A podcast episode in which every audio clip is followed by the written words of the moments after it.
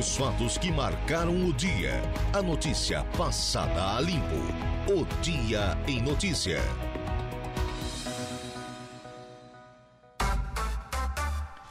Agora são 17 horas e 12 minutos, 17 e 12. Boa tarde para você, nosso ouvinte da Rádio Araranguá, 95.5 FM. Terça com cara de segunda. É bem verdade. Estamos no período vespertino, já quase no finalzinho dessa terça-feira, segundo dia do primeiro mês do ano da graça de 2024. Sim, colocamos o pé no ano de 2024. Esperamos, sinceramente, né, para todos nós, seja o pé direito ali com força, firme, determinado e sempre olhando adiante no sentido de realizar aí todos os objetivos, os sonhos, as metas traçadas, né? Pouco tempo atrás, na virada do ano, que você realize tudo aquilo que planejou, tudo aquilo que diz que iria fazer. O ano está só começando, portanto, tem muito tempo pela frente. Estamos começando agora o nosse Dia em Notícias, sempre com o oferecimento de Angelone Araranguá, onde todo dia a dia de super promoções, super ofertas para você. Januário Máquinas, força, potência, durabilidade, a economia que a sua terra precisa. Está lá na linha de produção da Januário Máquinas. Trentino Ram, a sua concessionária Ram para Criciúma e todo o sul do estado de Santa Catarina. Também com a gente, a Romano Diesel, atacadista de derivados de petróleo, distribuindo, comercializando e transportando combustíveis e mercadorias há mais de 20 anos e Impro. Conheça mais sobre as nossas linhas de botas de PVC calçados antiderrapantes, desenvolvidas para as mais diversas atividades e riscos, com selo de qualidade, com a assinatura com o carimbo da Impro. 17 e 13, vamos subir a serra. Previsão do tempo. Oferecimento. Faça já sua matrícula. Chame no Whats 999 150 433. Graduação Multi-UNESC. Cada dia uma nova experiência. Laboratório Rafael. Bife e Materiais de Construção. Seu Ronaldo Coutinho já está com a gente. Boa tarde. Boa noite. não, ainda não, Coutinho. Por quê? Tá muito escuro por aí, é? Não, só para encher o saco mesmo. Ah, bom. Continua sendo Ronaldo Coutinho. Assim começou o ano assim. Oi? Não escutei, Servido Coutinho. numa rosquinha de coalhada? Hum, é bom, hein? Aí, aí, aí, é buling, né? Aí já é buling. É, ca- cai melhor do que a bolacha seca que eu comia instantes atrás ali na cozinha, mas é, vai bem, vai bem aí no cafezinho da tarde. Hum, uma delícia. Mas, ô Coutinho, ah, depois das informações culinárias, vamos falar aí da previsão do tempo. O que, que temos para esses primeiros capítulos de 2024? Será uma novela diferente daquela que foi o ano passado? Ah, talvez um pouquinho pior. Então o tempo vai seguir aí com condições de. Tivemos hoje sol, nuvens e chuva, literalmente. Mas o lado bom é que a chuva está vindo aí para a região para colocar um pouquinho de água nos rios e quem sabe o pessoal consiga ali amanhã no final do dia ou então nas quinta ou sexta, daí quando a água já começar a descer mais, a usar, conseguir encher as quadras de arroz aí na, na bacia do Rio Araranguá. Então ah, vai ter mais chuva, né? Já tá, chu- continua chovendo agora, para, depois volta.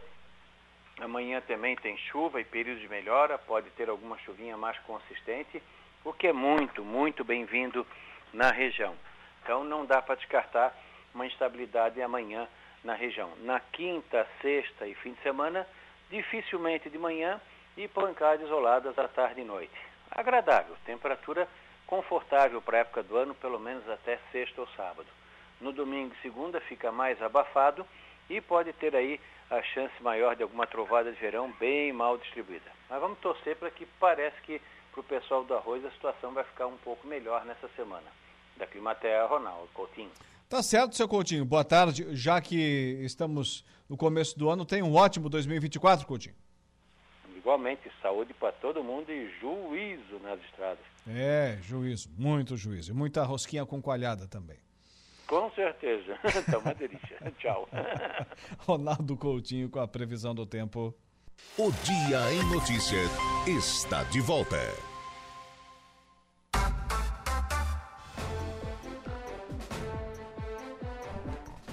Agora são exatamente 17 horas e 19 minutos, nem um minuto a mais, tampouco um minuto a menos, exatos e momentâneos. 19 minutos passados das 5 horas da tarde dessa terça-feira.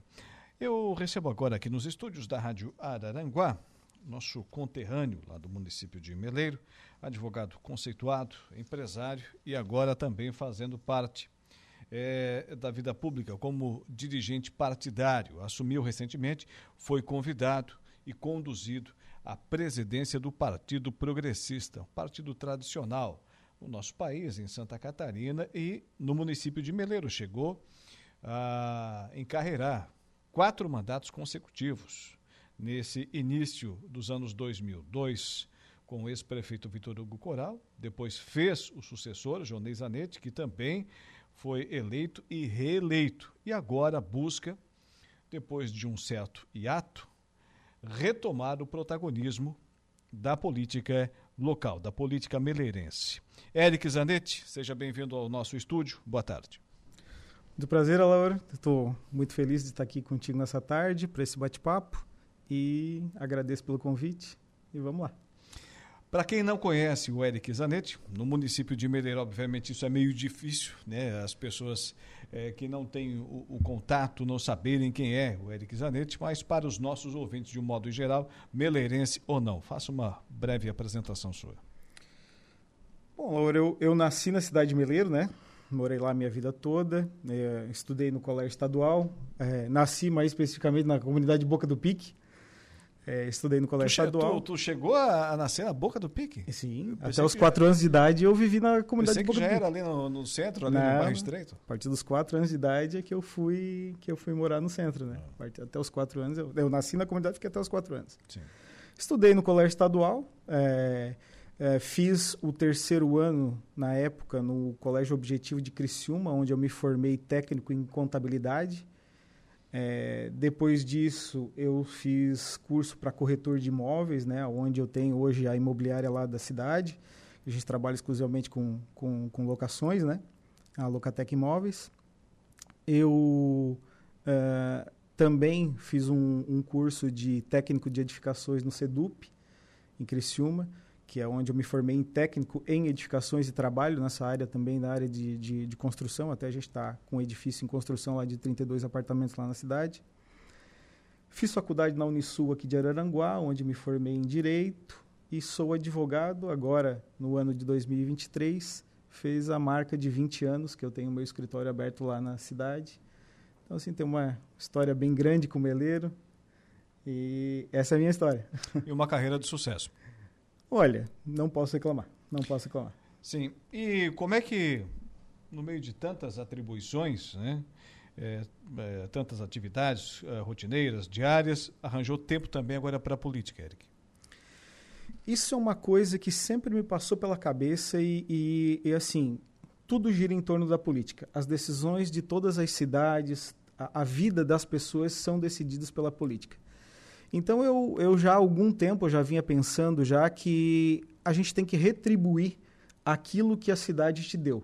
Então, assim, eu sou muito grato à cidade de Meleiro, essa minha carreira que eu acabei de passar para ti agora, 20 anos na advocacia e mais as outras empresas que eu tenho. Então, essa é a minha forma de retribuir a cidade de Meleiro, é doar agora o meu tempo para frente na questão da política. É, então, eu penso que agora é a hora de eu pagar essa dívida com a cidade, entendeu? Como é que você avalia hoje o cenário político meleirense? Então, é, tu acabaste de, de, de, falar que Meleiro esteve nos últimos 10 anos à, à, frente, e não só nos últimos 10 anos, é, olhando o passado de Meleiro, desde a sua fundação, é, quase que 90% dos mandatos foram exercidos pelo PP. Claro, as siglas que os antecederam, que viraram o PP Sim. antigamente, né? mas sempre na mesma sigla, que trocou de nome, mas o mesmo partido. Então, o, o PP ele tem uma história muito grande na cidade, é, sem sombra de dúvida, o partido mais vitorioso. E então eu fico muito feliz de, de ter sido eleito agora, né, como presidente do partido, preciso para esse mandato de dois anos. E o mais importante agora é a eleição desse ano agora, né, que é onde a gente vai tratar dos acordos políticos como ela está, eu acho que tudo vai começar agora, né? Então, assim, o que nós temos até agora é namoro sem casamento, né? Sim. Então a coisa vai começar agora, daqui para frente, né? Então eu já tenho já uma conversa e alguns agendamentos com, com, com responsáveis por outros partidos, já que a gente vai começar a conversar. E essa é a minha função agora, que eu peguei o part... a, a gente pegou a, a, vamos dizer assim, a, essa função no partido, conversar com os outros partidos para a gente tecer nossas alianças para essa para essa próxima eleição. Quem está com você à frente do PP? Qual o seu grupo? O PP ele não tem uma, essa é a nossa vantagem do nosso partido. Sim. Ele não tem uma pessoa que está à frente. O partido ele é muito, ele, ele tem várias lideranças, né? E, e tudo é decidido em conjunto. Então assim, não posso nem te citar nomes porque eu vou deixar um, alguém para trás, entendeu? Então o partido ele realmente ele, ele decide as coisas em conjunto. Quando você pensou em, em aceitar o convite das pessoas, eh, se propôs a estar à frente do, do Partido Progressista, qual foi o seu plano de trabalho? O que, que você disse para os seus pares, para os seus correligionários? Olha, se eu chegar lá na, na, no comando do, do, Partido Progressista, eu vou trabalhar dessa forma. Então, Laura, é, é, essa é uma essa mentalidade nova eu trouxe para o partido e quando eu fiz o convite para todas as, as, pessoas que integram comigo a executiva, eu fiz o convite de um por um, eu, eu, eu fiz essa promessa lá para todos eles, né? Que seria que o, o, o, PP vai ser vitorioso nessa eleição, nessa próxima eleição municipal. Qual é a diferença do pensamento de agora? Não vou dizer diferença dos anteriores, mas esse é o meu pensamento para esta eleição. Daqui para frente. Daqui para frente. O nosso objetivo é ganhar as eleições. Então, nós estamos aqui é, deixando em aberto para os outros partidos, todas as propostas serão aceitas ou serão analisadas e bem-vindas. Nenhuma vai ser rechaçada de maneira sem, sem antes a gente conversar. Então, o PP hoje ele vai fazer o quê? Ele vai entrar em contato com os outros partidos, que é o que, é eu já estou fazendo. A gente vai uh, escolher a proposta que vai ser vitoriosa no próximo pleito não interessando, é, deixando de lado eventuais, ah, eu quero este cargo, eu quero aquele cargo. Não, esse pensamento o PP não tem agora. O pensamento do PP agora é fazer uma aliança para ganhar as eleições. E aí os termos dessas alianças que a gente vai fazer são os que a gente vai discutir daqui para frente com os outros partidos. Então, não seremos intransigentes nos acordos que vamos fazer. Lhe faço a pergunta a seguir, porque alguns partidos têm essa prática. Até hoje não enxerguei no Partido Progressista esse tipo de linha de raciocínio. Mas, por exemplo, hoje o partido fecha a porta para essa ou para aquela sigla, dependendo da posição é, é, de, de, linha de trabalho, da condição ideológica desse ou daquele partido? Existe essa distinção hoje no PP de Meleiro? Não existe. Ao, ao, contrário, nós temos assim, eu estou abrindo as linhas de contato com todos os outros partidos. Nem, nenhuma exceção. Não tem aqui, é, não com esse aqui a gente não conversa. Não, não. Partido, o partido PP hoje vai conversar com todas as siglas da cidade. É, eu especificamente, assim, é, eu não sei se as pessoas que estão hoje à frente dos partidos, dos outros partidos, vão ser as mesmas, mas assim, não, me, não, me, não tenho de cabeça nenhuma pessoa que eu não tenho um ótimo contato, entendeu? Então, todos os outros partidos a gente vai sentar e vai conversar, sem exceção. Esse, esse contato, eu estou sabendo que você já está se deslocando nos bastidores, primeiro do seu partido e depois outras lideranças do município de Meleiro. Você é, já está conversando? Esse contato já está acontecendo? É, é agora de uma maneira mais efusiva agora, né? Então daqui para frente, só a virada do ano mesmo, até a gente tinha muitos compromissos profissionais do ano passado, não, não deu para fazer o que eu queria fazer. O contato ele foi mais por telefone, mensagens, uma coisa assim. Agora não, né? Agora a gente vai, eu vou chamar para conversar com todos frente a frente, né? Na mesa. Né? Vamos botar o papelzinho na mesa, vamos conversar, vamos fazer conta, porque como eu te falei, a gente vai decidir ou eu vou levar para o partido as melhores propostas para que ela seja vitoriosa na eleição do ano que vem. É isso que a gente vai fazer. O partido hoje está mobilizado?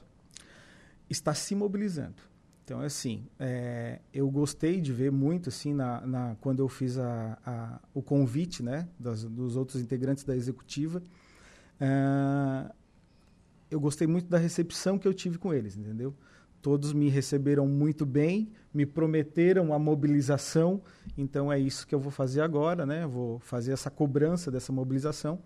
Então, o PP ele, ele, deu uma, ele deu uma parada um pouquinho no tempo, pelo fato de ser um grande partido no município, é, mas está na hora agora de a gente renovar, trazer novos nomes. Sabe que a gente tem novos nomes no partido. É, nós até tivemos uma última reunião a, o ano passado, que a gente teve do partido, e, e, e, fiquei muito feliz que a gente viu quatro nomes que foram colocados à disposição do partido. Isso fora outros nomes que, mesmo que não colocaram o nome à disposição, são pessoas que a gente sabe que têm uma boa aceitação se colocarem os seus nomes. Então, o, part o partido está bem servido de, de, de candidatos. E, e, então, isso gera mobilização, porque entusiasma os correligionários, né? Sim. Então eu acho que daqui para frente vai ser uma ascendente. É, inclusive, outro dia nos chegou a informação de que o partido teria esses quatro nomes para concorrer à eleição lá no município de Meleiro. Chegou a, até mim o nome de três. Aí eu questionei as pessoas lá do partido na época e qual seria o quarto. O quarto eles não quiseram me informar. Então eu disse, então eu vou contar os outros três. Se eu não posso contar o nome dos quatro, eu não posso é, trazer a história pela metade, né? Mas certamente tem muitas lideranças lá. E falando nisso, Eric, é preciso, é, essa figura é sempre fundamental na eleição desse ou daquele candidato, desse ou daquele partido. Os candidatos a vereador, hoje o partido também está municiado nesse sentido? Então, essa conversa vai começar agora. Então, assim, é isso que nós estamos hoje é, pensando, já fazendo o nosso mapa dentro do município para posicionar as nossas peças dentro do município, pensando na eleição.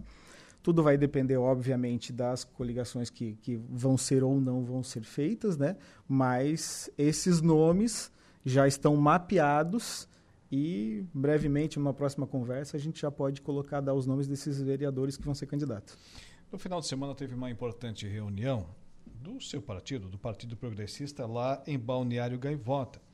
Mas, obviamente, tendo como principal liderança na região o deputado estadual José Milton Schaeffer.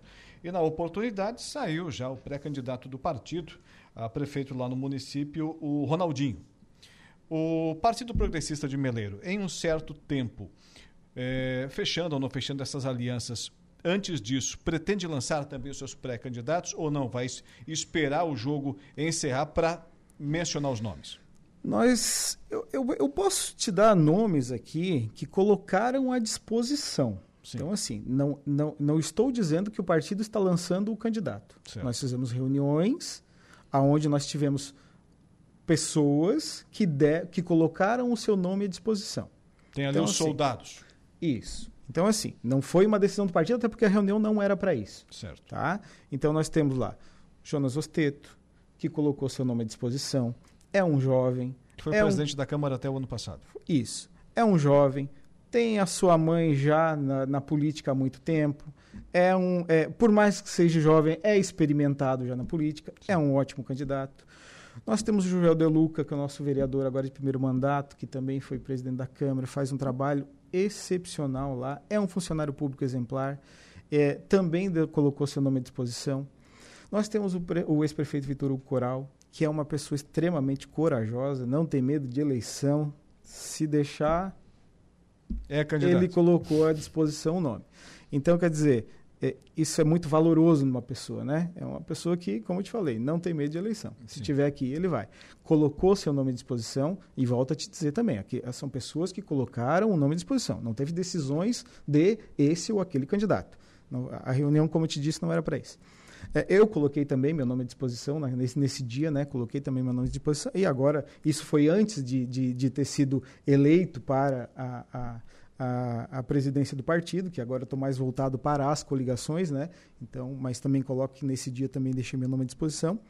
Nós temos nomes de outras pessoas que não colocaram seu nome à disposição, mas que são muito bem vistas no, no, no partido. Nós temos o Patrocínio Peru, que é uma ótima pessoa, não colocou seu nome à disposição, mas é muito bem visto. Nós temos o, empre, o, o empresário Horaci Olivo, lá do, do, do Arroz Célia, que também é um nome que, como é que eu vou dizer assim, agrega muito valor dentro do partido. É, Temos também Jonei Zanetti, que por mais que também não colocou seu nome à disposição, mas esse é uma carta bastante forte e ele está esperando ver o que, que acontece na, nas coligações para depois poder dizer alguma coisa, mas também é um nome que está sempre à disposição do partido. Como eu te falei, ele não colocou seu nome à disposição, mas é muito bem visto dentro do partido. Portanto, é... lideranças não faltam, né? Exatamente, exatamente. Lideranças dentro do PP não faltam. É, a única diferença é essa. Nós não estaremos intransigentes na mesa de, ne de negociação. Estaremos bem flexíveis, vamos conversar e o que interessa para nós é um futuro próspero para o Meleiro. E para isso, a gente gostaria de ver todo mundo trabalhando junto. E esse vai ser o nosso objetivo. Daqui para frente, conversar com outros partidos para que isso aconteça. Muito bem. Seja sempre bem-vindo à programação da Rádio Araranguá. Agora já sabe onde fica o prédio, onde ficam os estúdios. Quando achar necessário informar os nossos ouvintes, principalmente nossos cidadãos lá do município de Meleiro, o convite está feito para retornar aqui. Tenha uma boa tarde. Agradeço a oportunidade, Alor. Fico muito feliz de estar aqui e provavelmente futuramente conversaremos de novo. Certamente. Um abraço. 17 horas e 35 minutos, 17 e 35 para a Copersuca desde 1964 e também ainda para Toyo Vale, sua oficina mecânica para Araranguá e região, o Agro em Notícia. O Agro em Notícia. Oferecimento. Copersuca. Há 57 anos cooperando com muito sucesso.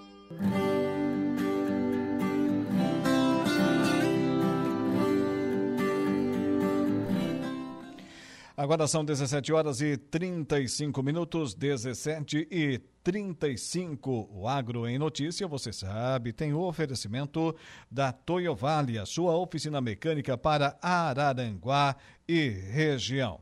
E também ainda temos o oferecimento da Copersuca desde 1964.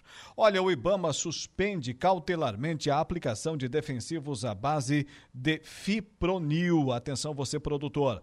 O Ibama publicou no dia 29 de dezembro do ano passado, portanto, ao apagar das luzes de 2023, comunicado para suspender como medida cautelar a aplicação de agrotóxicos à base de fipronil por meio de pulverização foliar em área total, ou seja, não dirigida ao solo ou às plantas. A medida visa a proteção aos insetos polinizadores até que o referido procedimento de reanálise do agrotóxico seja concluído pelo IBAMA.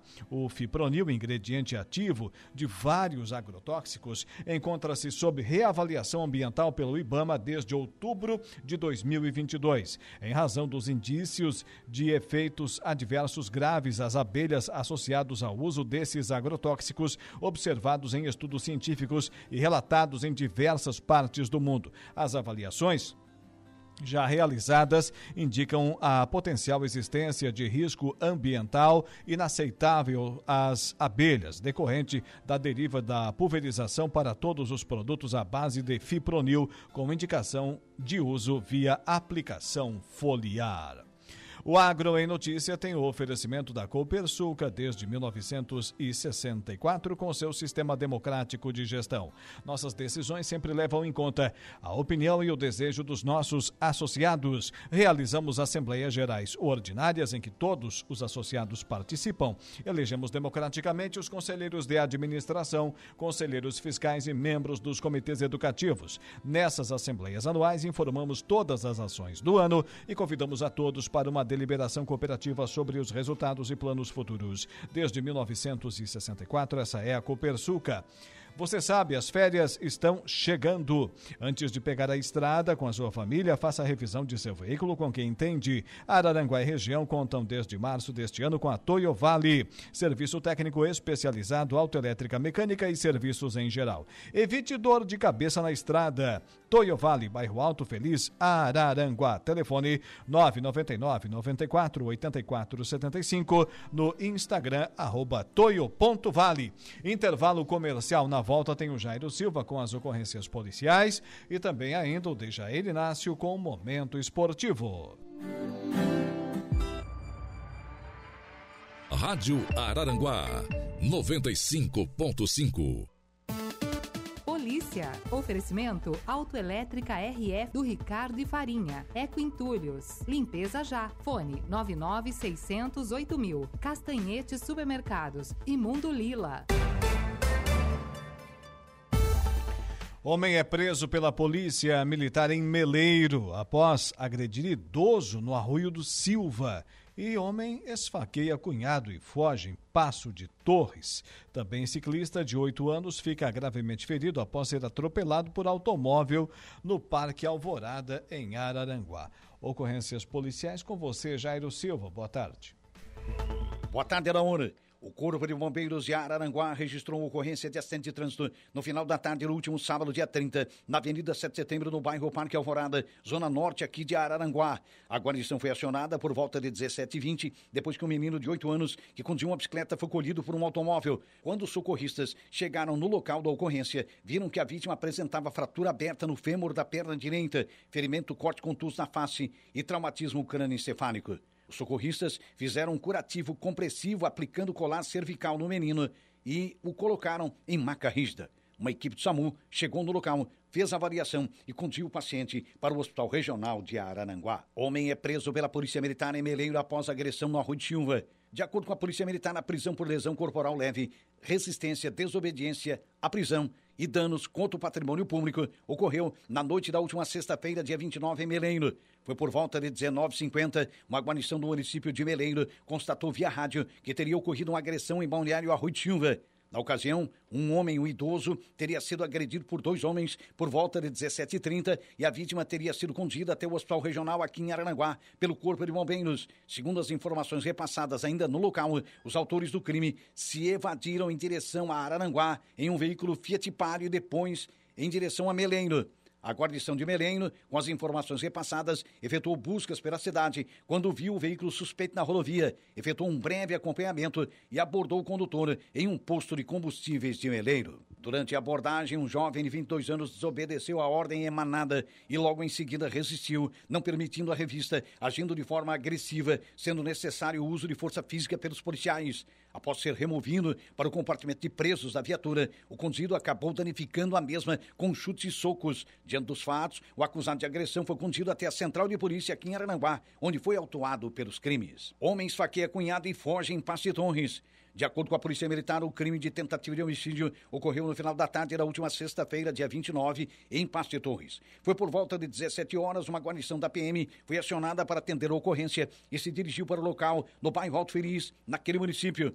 Durante o trajeto, os policiais militares encontraram a vítima, um homem de 44 anos que sangrava muito. A vítima, que foi socorrida pela guarnição da PM e removida para o Hospital de Torres, no Rio Grande do Sul, relatou que foi esfaqueado pelo cunhado nos fundos de sua residência. Ele foi atacado com golpes de faca que atingiram a costela e a axila direita pelo cunhado, que fugiu logo após o crime. O autor da tentativa de homicídio já foi identificado, mas permanece foragindo. A arma usada no crime não foi localizada pela polícia. Você está ouvindo Rádio Araranguá. Momento esportivo. Oferecimento De Pascoal Araranguá. F3M, o Lojão Materiais de Construção. Mecânica Silmar. Roberto Despachante. Agora são 17 horas e 54 minutos. Seu Dejair Inácio. Boa tarde. Boa tarde, Alaor. Tudo bem? Tudo certo. Tudo, tudo certo, tudo Maravilhosamente bem. Como é que foi a, a passagem do ano? Oh, ótimo, ótimo. Em casa, bem tranquilinho, é. com a família, bem seguro, né? Comeu lentilha. Hum. Não, não sou dessas superstições não, aí, não. Não, não. Mas lentilha é gostoso, sabe? É. Temperadinho, vai, vai, vai. Negócio de não comer galinha bem. em Réveillon, tem que comer carne de porco, não sei o quê. Coitado do porco, né? Ah, é? É, que isso aí é só superstição mas não não fosse no Arroio de Silva, não fosse no Arroio dos Conventos. Bem tranquilão, só em casa. É, curtindo Passei com a família. com o meu vizinho, Juscelan, grande Juscelan, o baixinho, não é o da é. Brama, tá, mas é o Sim. baixinho.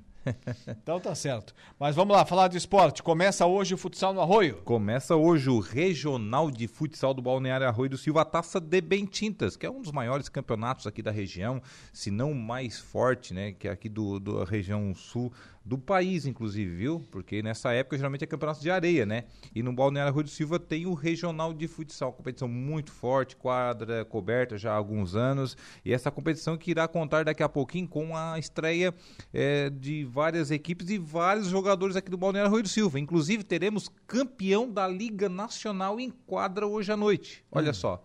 Jean Gaúcho, campeão da Liga Nacional de Futsal pela equipe do Atlético Erechim, estará defendendo as cores do Cedro Futsal, que é o atual campeão da competição. Daqui a pouquinho, logo mais no Balneário Rui do Silva. E claro, nível técnico elevado, lá. então, hein? nível técnico muito elevado. A cada ano né, é mais elevado. Tem equipes aí que vai investir em média 8 mil reais por jogo. Né? É de 5 para cima.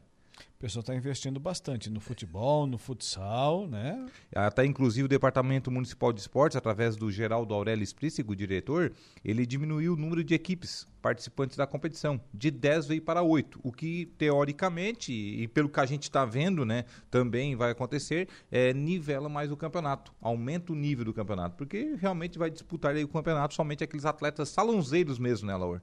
Eles da, da modalidade do futsal. Então, portanto, às 20 horas começa a bola pesada a rolar lá no Balneário Rui do Silva, Unidos Jaguarari contra a equipe do Sapiranga, Unidos uh, Jaguarari que o ano passado chegou a equipe sombriense à semifinal da competição e esse ano está fazendo uma equipe forte para brigar pelo título. Logo após essa partida, teremos aí o cerimonial de abertura oficial do evento aí da Taça de Bentintas. E às 21 horas, Cedro Futsal de Maracajá, o atual campeão, a equipe lá do GE, contra o Organize. Né, o Cedro de Capa, Paquito, André Gava, o goleirão Eric, que hoje foi o nosso convidado aqui da, da Esportivas, ele que é um dos melhores goleiros do estado atualmente, foi considerado o melhor goleiro de futsal do estado, foi campeão é, da Liga Catarinense, é a segundona, divisão de acesso do estado, pela equipe do Lages Futebol Clube.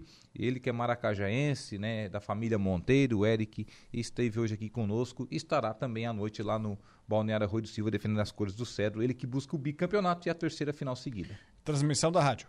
A partir das 20 horas e 45 Quem minutos. Quem estará lá? Jairo César Silva, comentarista Mazinho Silva e eu nas reportagens. Muito bem. E a Areia começou no sábado, também com a transmissão da rádio. Começou também com a transmissão da rádio lá na Areia Sobre as Ondas. O último Aí teremos, tivemos aí a Areia do Sobre as Ondas começando, que é um dos últimos campeonatos que sempre começa aqui no Balneário Rio do Sil, já começou em 2023, a temporada 2024. Tivemos pela categoria veteranos, Golfinhos vencendo 3 a 2 o Sersameleiro, o Sersameleiro, Alaor, que é o atual campeão da competição, perdeu na estreia. E também tivemos o Praia 4 a 1 contra a equipe do Silva Futebol Clube. Já pela categoria livre, o Avenida venceu o Juventus, o Avenida do técnico René, que é o atual campeão da competição, 4 a 2 de virada foi o placar do jogo. E também tivemos o Atlético Maracajá vencendo 3 a 0 a equipe do Molha Coco, lá de Timbé do Sul.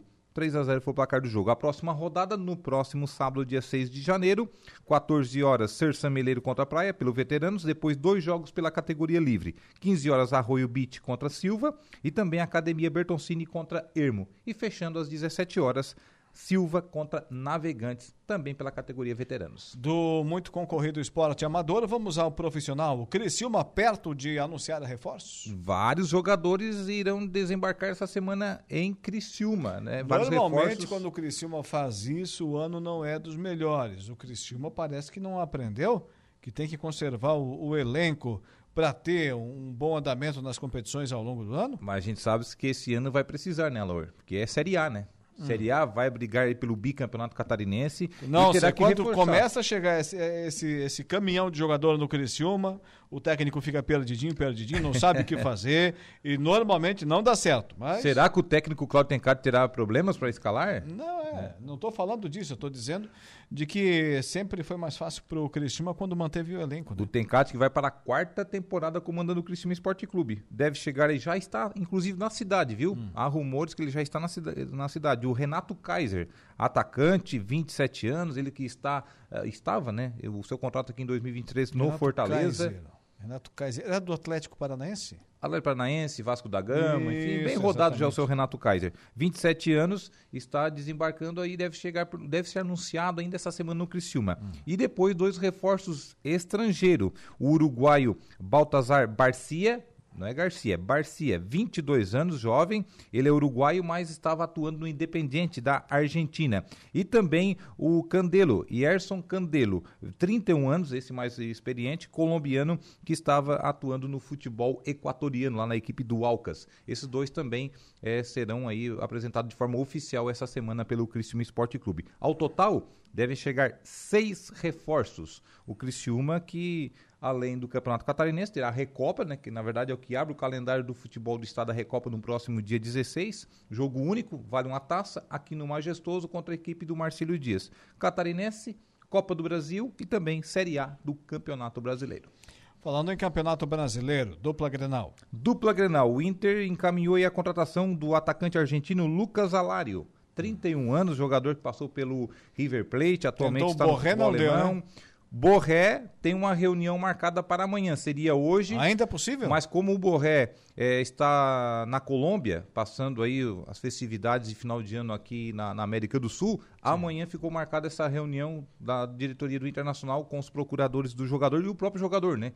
Terá uma reunião também lá com o seu clube alemão, lá o Werder Bremer, que ele também, na verdade, está emprestado ao Werder Bremer, mas ele é, faz parte também do Frankfurt, né? O Frankfurt é o detentor do passe dele, assim como é detentor do passes aí do Lucas Alário. O Inter praticamente está negociando com o mesmo clube a contratação dessa, dessa dupla de atacantes que vão se juntar aí possivelmente a outro estrangeiro, né, ao Ener Valência. O Inter quer fazer aí um trio de ataque estrangeiro. O Inter também ainda não anunciou, mas é certo essa contratação do goleiro Ivan, ele que estava na reserva no Vasco da Gama e possivelmente aí para, para ser o reserva do Sérgio Rocher, já que teremos aí Brasileirão e Copa América rolando, né, e não terá o calendário do futebol brasileiro parado. Como não aconteceu isso, né, em 2023. 2024 vai ter continuidade o calendário do futebol brasileiro e aí quem tem jogador de, nas, nas, seleções acaba que vai se complicar, né? Terá vários jogadores que irão desfalcar seus clubes. Lá pelo lado do Grêmio, o Grêmio que 2024 já abre com dois reforços, busca goleiro, busca centroavante, possivelmente um atacante de lado. Os reforços, o volante Dodi, ex-Criciúma e Fluminense, estava por último no tricolor carioca. O meia Soteldo, ex-Santos.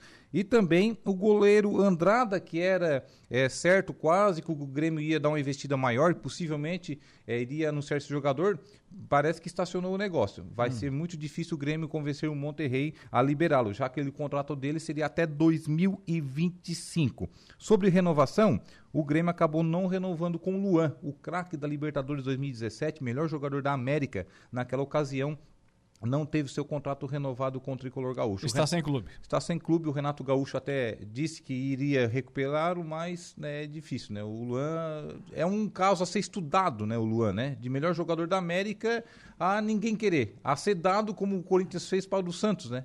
Que pagava até inclusive seus salários. O, Neymar, o, o, o Luan é um caso muito parecido, muito similar ao Neymar. É um ex-jogador em atividade.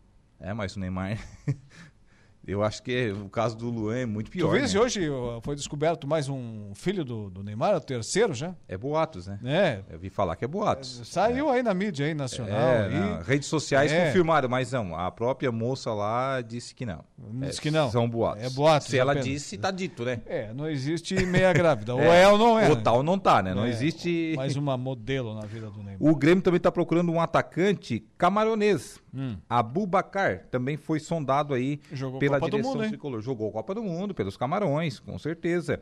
O, ele que atua no futebol turco atualmente. O atacante Ferreirinha tem negócio encaminhado com São Paulo ou agora, Bahia. Agora também, quem estava focando no, no Cavani terminar com a Abubacar é uma diferença considerável, né?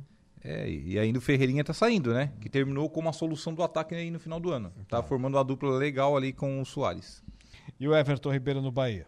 Foi o, a grande movimentação do mercado da bola hoje, né? Grande movimentação, praticamente o primeiro dia útil do ano hoje, a grande movimentação até inesperada, né? Mas o grupo City vai investir, vai investir pesado no Bahia, né? Hum. Que é o principal clube, Everton Ribeiro. Só falta o anúncio oficial, mas acabou que o Bahia convenceu. Vai dar o que ele queria lá no Flamengo, que não, não teve, né? Mesmo salário que ele tinha no Flamengo, ele queria renovar por duas temporadas. O Flamengo ofereceu apenas uma. Chegaram a tentar negociar por essa é, única temporada, mas não houve mais acordo. No Bahia, se ele jogar, ele vai fazer a diferença. Ah, e ele é um jogador que faz diferença, né? O Everton Ribeiro já tem seus 30 lá vai anos, mas faz a diferença em qualquer time. Se tiver um elenco, um time é, certinho, mas, moldado... Mas convenhamos, Everton Ribeiro, do lado de, de Arrascaeta, do lado ali de grandes jogadores do Flamengo, é um jogador. Agora, no Bahia, a estrela vai ser ele. Mas, e certamente não será só ele, né? Deve chegar mais gente. O Bahia já tá vendo aí um Ferreirinha. Ferreirinha é um jogador médio, médio para bom, mas de repente vai que chega lá e estoura. Tem esse detalhe também. Ali a torcida pegava no pé dele em Porto Alegre. Então, certo que Everton Ribeiro, 394 jogos só com a camisa do Flamengo, viu? Mais, mais de 200 aí que ele fez com a Ele camisa começou, do Cruzeiro. ele começou a carreira no Cruzeiro, né? Fez golaço, marcou a carreira mesmo no início do- da, da sua, da sua vida profissional na Raposa Mineira, né? É, inclusive bicampeão brasileiro, bicampeão da Copa do Brasil. Ele e o Arrascaeta, né? Sim. O Arrascaeta também lá.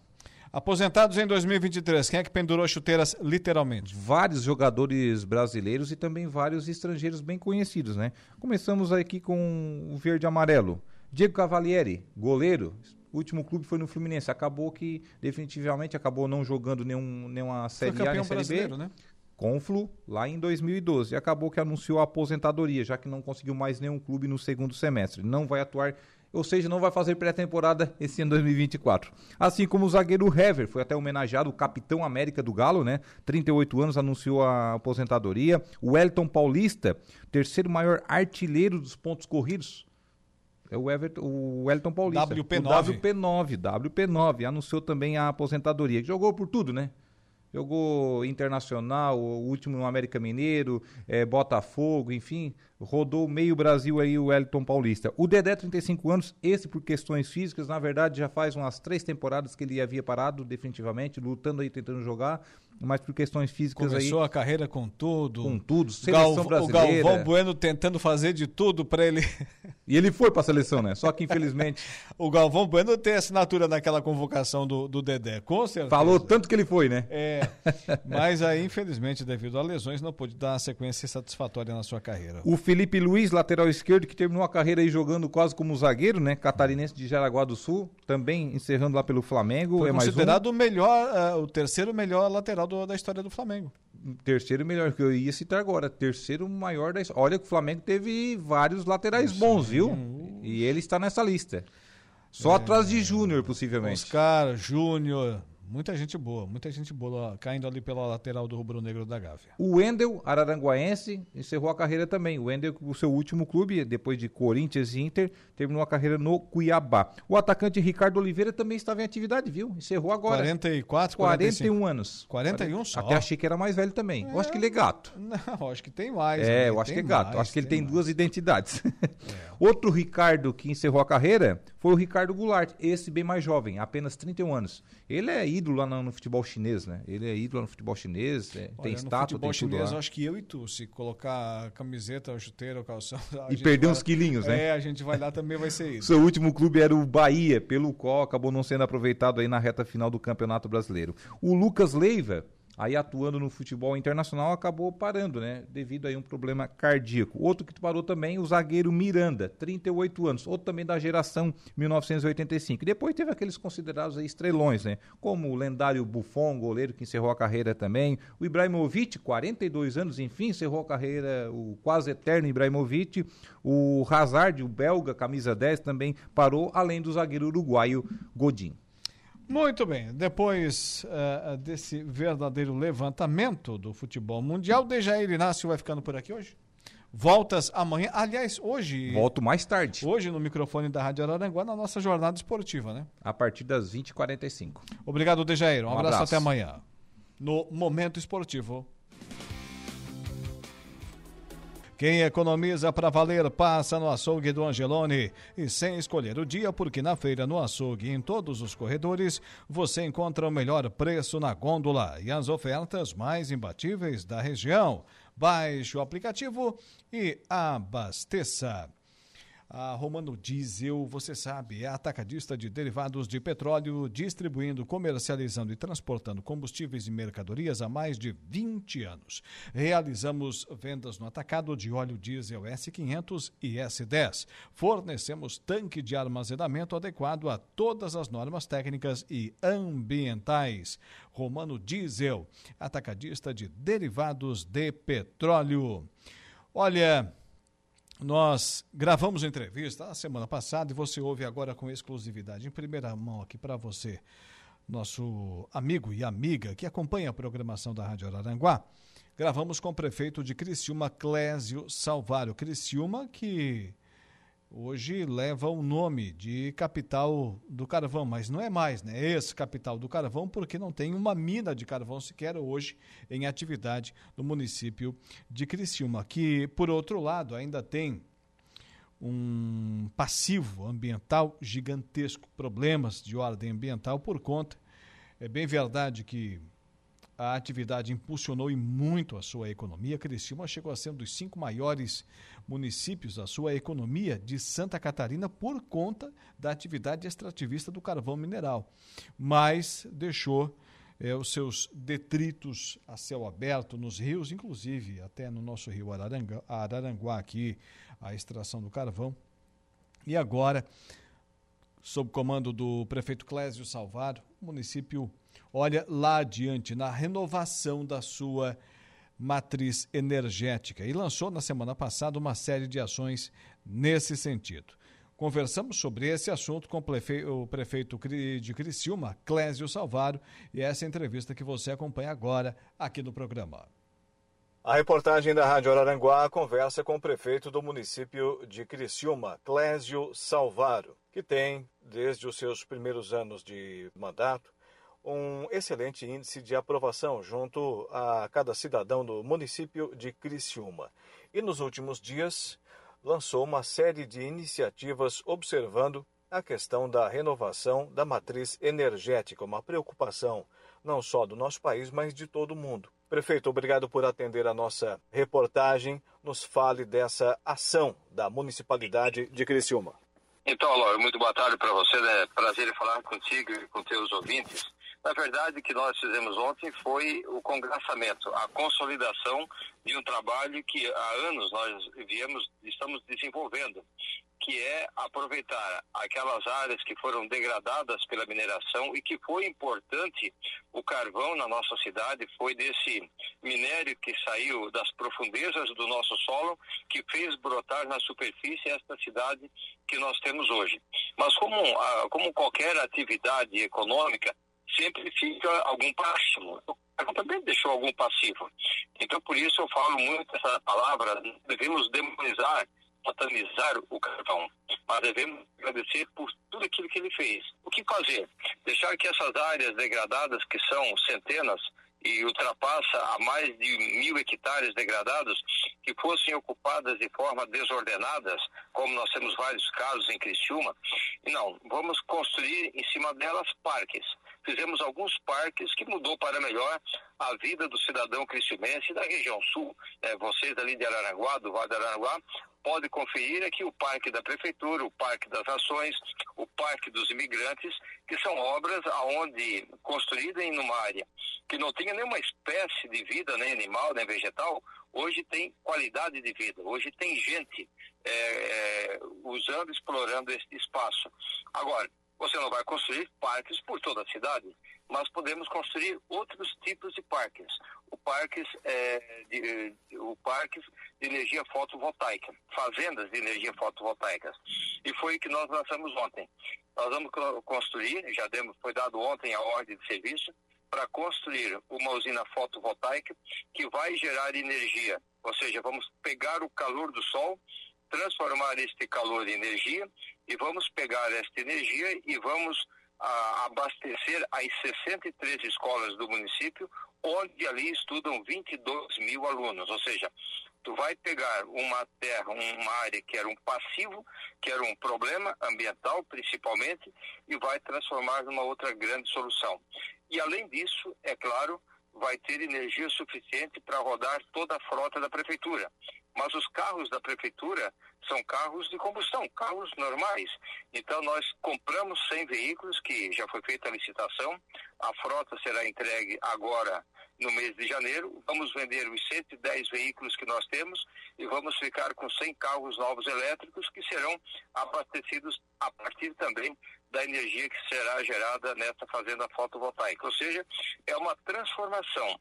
É Criciúma ajudando no meio ambiente, mas também buscando economia com isso.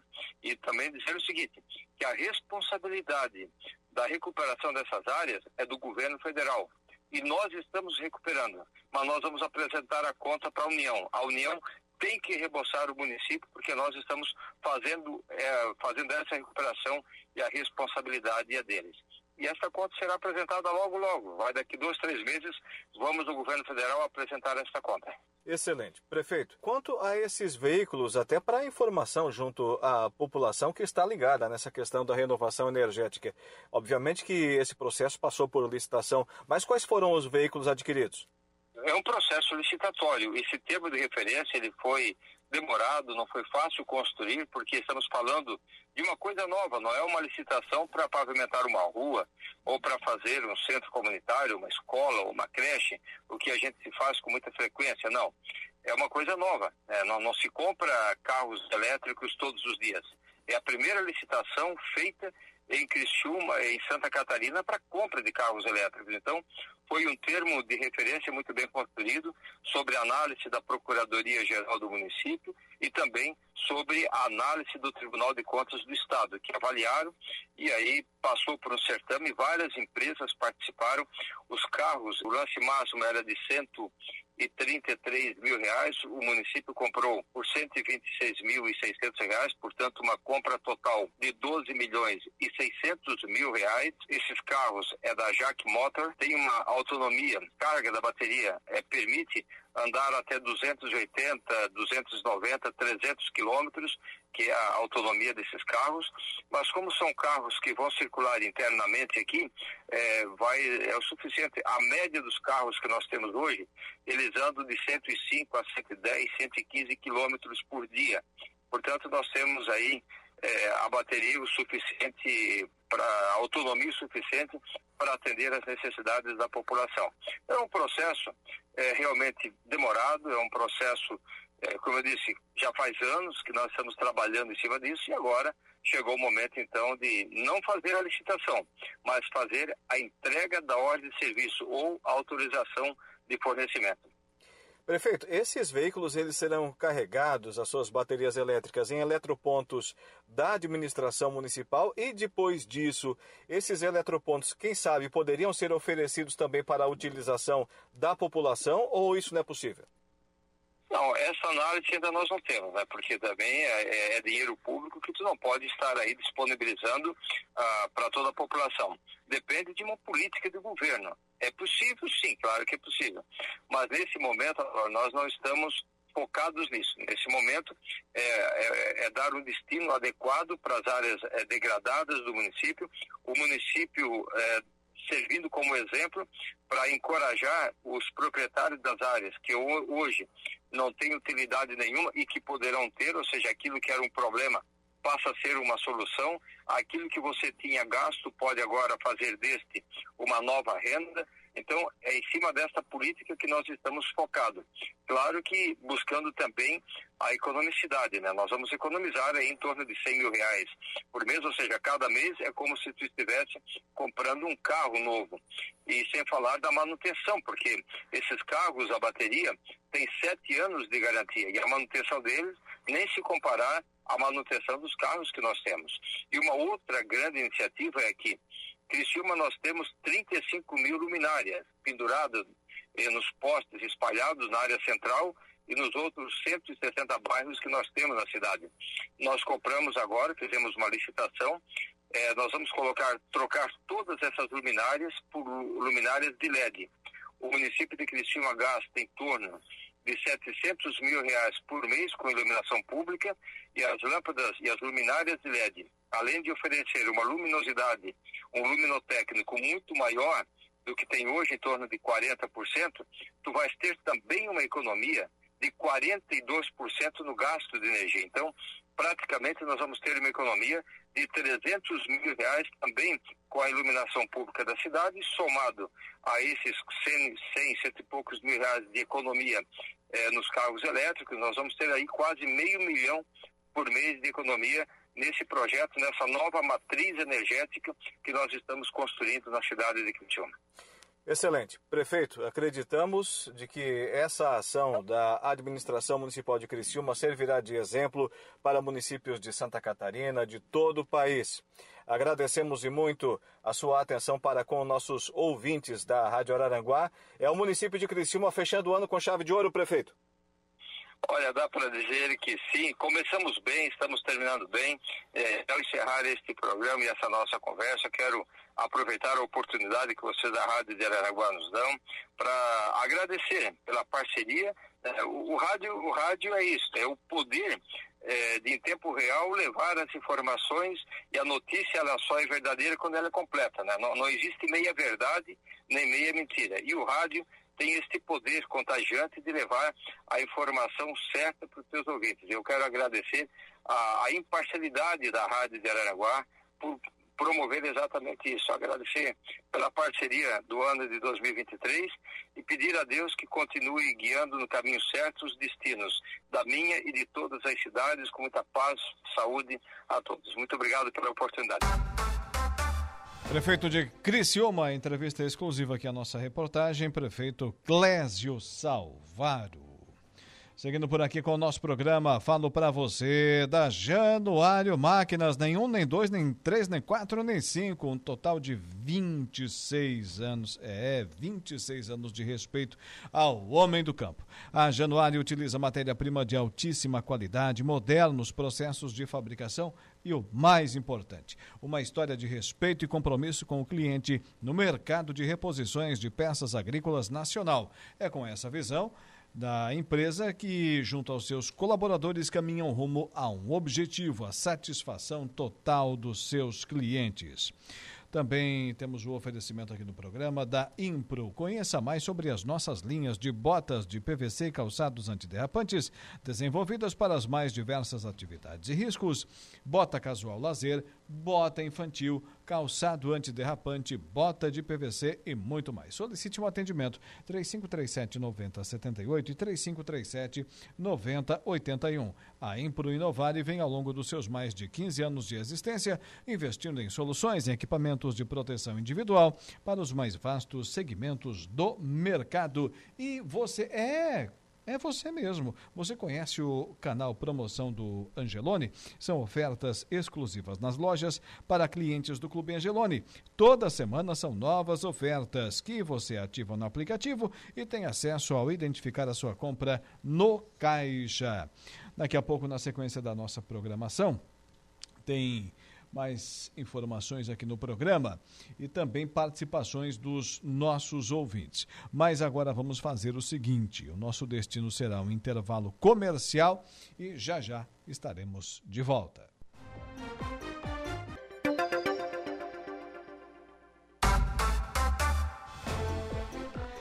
Agora são 18 horas e 43 minutos, 18 e 43. 3. Olha, a Mega da Virada de 2023 transformou a realidade de Ipira.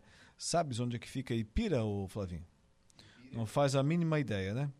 Uma pacata cidade no interior de Santa Catarina, não diz aqui qual é a região, mas procura no Google Maps aí para a gente, com um dos cinco bilhetes premiados no valor de 117 milhões de reais. O apostador, um segurança e voluntário no Corpo de Bombeiros, compartilhou com a redação, nesse caso aqui do veículo que nos fornece informação, ND, a emoção indescritível de ser um dos contemplados. Estava jantando quando o sorteio começou. Pensei mais tarde, eu confiro o resultado online. Mas antes disso, um colega me ligou gritando: Tamo rico! Tamo rico! Depois disso, não consegui mais comer. Fiquei a noite inteira acordado, eufórico. O pessoal que ganhou comigo me ligava tudo chorando, relatou ele. Ele explicou como organizou o bolão de 30 cotas com 1.400 apostas simples e convidou os amigos para participar. Eu precisava vender as cotas restantes, pois não tinha como cobrir o valor total. Cada cota receberá cerca de 3 milhões e 900 mil reais. Marcos Eberly, proprietário da lotérica, conhece o vencedor há décadas, quando ele tinha 13 anos. Na década de 90, trabalhou comigo entregando jornais. É um jovem de coração generoso, sempre disposto a ajudar, disse Eberly, orgulhoso. Também destacou a persistência e fé do ganhador, que apostava diariamente há cerca de dois anos, faça chuva ou faça sol. Ele vinha todos os dias. Se estava atrasado, me ligava para manter a lotérica aberta, um pouco mais, contou. O responsável pelo bolão que vive com a companheira e um filho pequeno, já havia experimentado a sorte anteriormente, há seis meses atrás, quando ganhou na quina da Mega Sena e levou para casa 53 mil reais. Aquela vitória foi um incentivo, as pessoas passaram a acreditar mais no bolão, disse ele. O prêmio não só alterou a vida dos ganhadores, mas também injetou esperança na pequena cidade de Ipira, de 4.800 habitantes. Muitos dos vencedores sonhavam com uma casa própria. Esse dinheiro vai beneficiar toda a comunidade, afirmou ele que mencionou que entre os participantes do bolão havia pessoas aguardando o 13º salário para comprar sua cota. Esse prêmio será transformador para muitos, principalmente para aqueles que viviam de aluguel e agora poderão adquirir suas casas, acrescentou. Apesar da fortuna recebida, o organizador do bolão pretende manter a sua rotina simples. Vou continuar trabalhando e morando aqui, na cidade onde nasci. Não vou deixar isso subir a cabeça, concluiu, reafirmando seu compromisso com as suas raízes. Quase 4 milhões de. 3 milhões e 900 mil reais para cada um, hein? 30 cotas. Dá para arrumar a vida de qualquer um, hein? Milionário da Mega da Virada afirma que viverá na mesma casa no interior de Santa Catarina. Achasse a região onde é que fica Ipira ou não? não, não Ipira, procurasse, procurasse por Caipira, não. Ipira. uh, ô Flavinho, chega aí.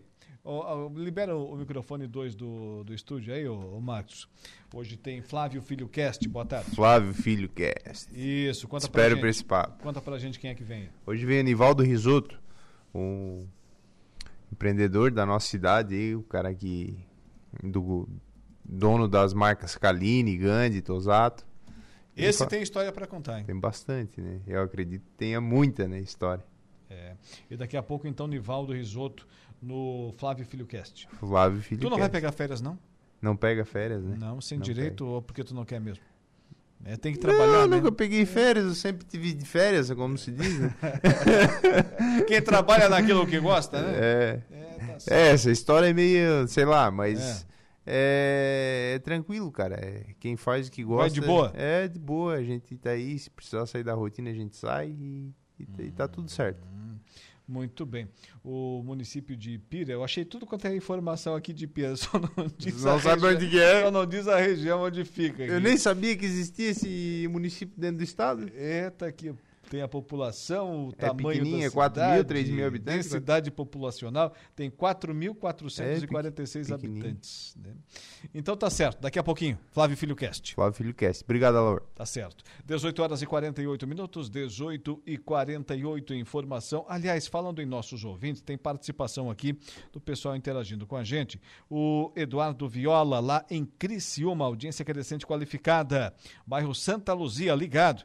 É, tem que perguntar para ele, ele está fazendo menção aqui, né, o Eduardo Viola, nosso ouvinte lá de Criciúma, bairro Santa Luzia, entrevista com o prefeito Clésio Salvar. Tem que perguntar para o prefeito sobre a obra abandonada da escola Amaro João Batista, no bairro Vila Nova. Esperança, que. Vila Nova Esperança, né, que está abandonada há quatro anos. E diz ele aqui sobre o tema da, da entrevista, a renovação da matriz energética lá da administração municipal de Criciúma, que vai comprar 100 veículos elétricos, né? Diz ele aqui, acho desnecessário a compra de carros elétricos. Enquanto isso, muita gente sem moradia. Falta na cidade um plano habitacional. População não quer carro elétrico. População quer nas periferias mais pobres da cidade mais infraestrutura, diz o nosso ouvinte, o Eduardo Viola. O, pessoal se manifestando por aqui, curtindo a nossa live. Também o Valdeci Batista de Carvalho, a Gorete Amaral e a Zélia Crescêncio. Obrigado, nossos amigos e amigas, interagindo aqui com a gente. Agora, é, tem informação aqui no programa e ela chega sob a responsabilidade exatamente é, da repórter Patrícia Gomes. 2023 não foi um dos melhores anos para o setor industrial catarinense. E agora 2024 chega também sem grandes expectativas, segundo antecipa o presidente da Fiesc. Informação no programa O índice de atividade econômica catarinense fecha 2023 em alta, mais uma elevação menor que a média nacional no acumulado do ano. Realidade diferente de anos anteriores, em que o estado sempre cresceu bem acima da média nacional. Já os indicadores da produção industrial apontam para um 2023 com índices em queda. Até setembro era de 2%. As adversidades enfrentadas pelo Estado durante 2023 incluem de desastres climáticos a recuos em alguns setores, como explica o presidente da Fiesc, a Federação das Indústrias, Mário César de Aguiar. O que, que impactou? Na verdade, nós temos uma indústria que exporta bastante e um setor que foi bem afetado foi o setor de imóveis e de madeira, por conta de que houve uma redução da atividade eh, da construção civil nos Estados Unidos e que isso fez com que houvesse uma redução da compra de produtos aqui de Santa Catarina. Uma outra questão foi eh, a, a concorrência da, da proteína animal, né, a carne de frango, é, que é o principal produto da exportação catarinense. Por conta disso, tudo houve uma, uma diminuição do crescimento da nossa atividade industrial do Estado. Mesmo assim, Santa Catarina encerra o ano com o título de sexta maior economia do país e o terceiro melhor PIB brasileiro. O presidente da Fiesc destaca o papel da indústria catarinense para que o Estado se mantenha em posições positivas do ranking nacional. A indústria tem um fator importante nesse aspecto, né? Nós somos aí, me parece que o quarto estado com maior participação da indústria na composição do PIB, mas somos, em termos de indústria de manufatura, o primeiro ou segundo estado. Nós só perdemos para Manaus por conta dos benefícios da Zona Franca de Manaus. Por exemplo, alguns estados que têm como Pará uma participação maior da indústria no PIB é uma indústria extrativa que não é a característica de Santa Catarina. A característica da indústria de Santa Catarina é a indústria de manufatura, que é a indústria que gera empregos e agrega valor. Em 2023, Santa Catarina atingiu o segundo maior montante de exportações da série histórica, chegando a quase 11 bilhões de dólares entre janeiro e novembro. Mas apesar dos bons resultados, o futuro da economia do país agora para 2024 gera insegurança. No caso de Santa Catarina, o índice que mede a confiança do empresariado está praticamente um ano abaixo da linha dos 50 pontos, o que indica falta de confiança do empresariado catarinense. Mário César de Aguiar acredita que o rumo político do país contribui para os menores indicadores de confiança, que refletem a disposição menor para investimentos. Difícil você entender exatamente quais são os motivos, né?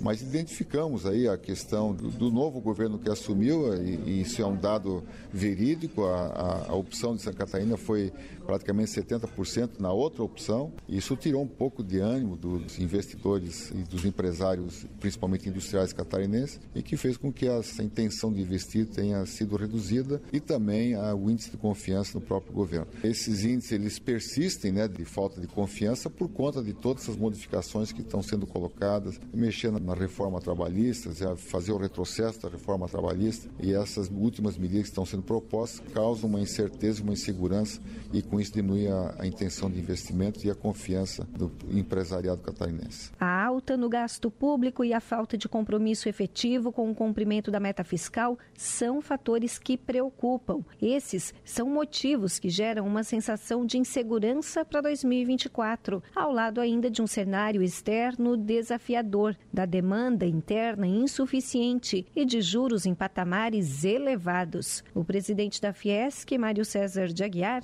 considera ainda. Nós somos um estado produtor, um estado que produz mais do que consome, então, primeiramente, o mercado interno brasileiro tem que ser um mercado que, que aumente a sua demanda, né? Nós podemos exportar para outros estados, que também a economia mundial também melhore, que cresça para que nós possamos exportar. Uma outra questão é que nós tenhamos uma melhora da nossa infraestrutura de transporte que esse é um fator crítico para Santa Catarina que tem impactado aí na nossa atividade econômica, tirando competitividade de Santa Catarina. Esperamos que o Estado catarinense, que sempre teve uma economia resiliente e sempre crescimento acima da média nacional, possa em 2024 vencer todos os desafios e, e resolver essas incertezas e volte a confiança de investir e possa crescer mais do que a média nacional. Temos todas as condições e esperamos que Santa Catarina cresça mais do que a média nacional. Para a Fiesc, em 2024, o PIB precisa precisaria crescer cerca de 3%, mas as projeções recentes do Banco Central indicam alta de 1,51%. De Florianópolis, da Rede de Notícias Acaerte, Patrícia Gomes.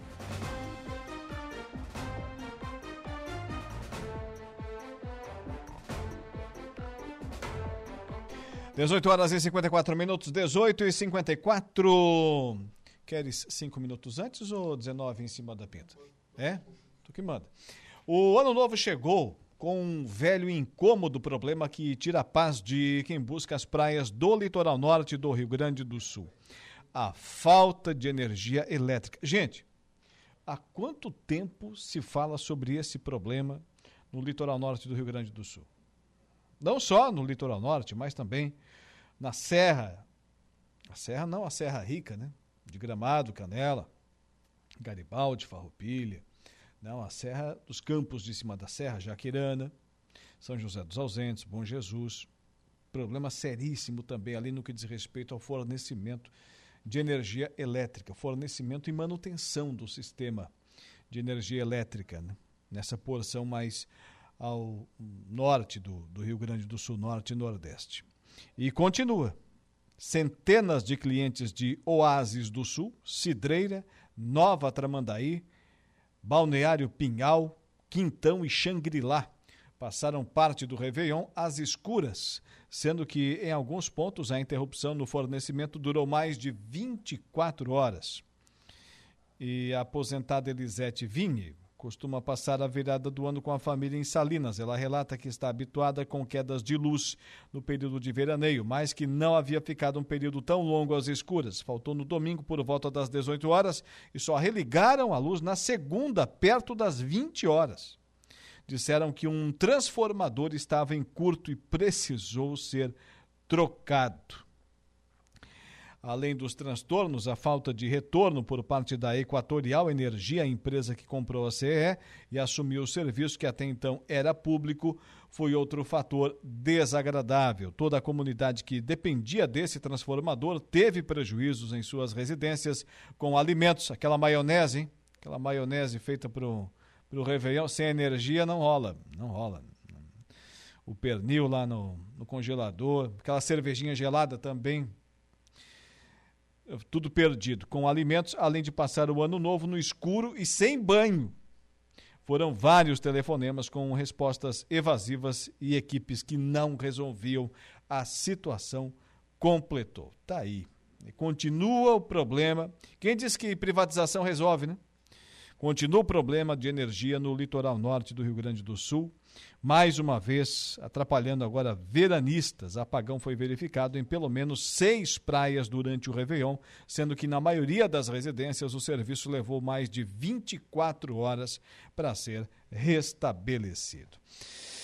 É com essa informação que vamos ficando por aqui com o nosso dia eh, em notícias, sempre com o oferecimento da Toyo Vale, as férias estão chegando. Antes de pegar a estrada com a sua família, faça a revisão de seu veículo com quem entende. Araranguá e região contam desde março deste ano com a Toyo Vale, serviço técnico especializado, autoelétrica mecânica e serviços em geral. Também nesse horário temos o oferecimento do Plano de Assistência Familiar Santa Terezinha, lá do nosso amigo Carlos, né? Plano de assistência familiar Santa Terezinha, que atende você perfeitamente em toda a região. Dispõe de um guia de convênios para você associado, com ampla área de parceiros credenciados para melhor cuidar de cada um de vocês. É, venha ser um associado também, Plano de Assistência Familiar Santa Terezinha, o respeito humano que a sua família merece. E o nosso programa também tem o oferecimento do Angelone Araranguá, onde todo dia é dia de super promoções super ofertas para você. Januário Máquinas, força, potência, durabilidade. Ah, que a sua terra precisa está lá na linha de produção da Januário Máquinas Trentino Ram, a sua concessionária Ram para Criciúma e todo o sul do estado de Santa Catarina. Impro, conheça mais sobre as nossas linhas de botas de PVC e calçados antiderrapantes, desenvolvidas para as mais diversas atividades e riscos. E Romano Diesel, atacadista de derivados de petróleo, distribuindo, comercializando e transportando combustíveis e mercadorias há mais de 20 anos. Nosso programa hoje fica por aqui, agradecendo né, e muito a sua audiência. Amanhã estaremos de volta, logo cedinho no seu rádio. Agora também fazemos parte da programação matinal da Rádio Araranguá, com informações do agronegócio todos os dias, das 6 às 7 horas da manhã. Um abraço para você, boa noite e até lá.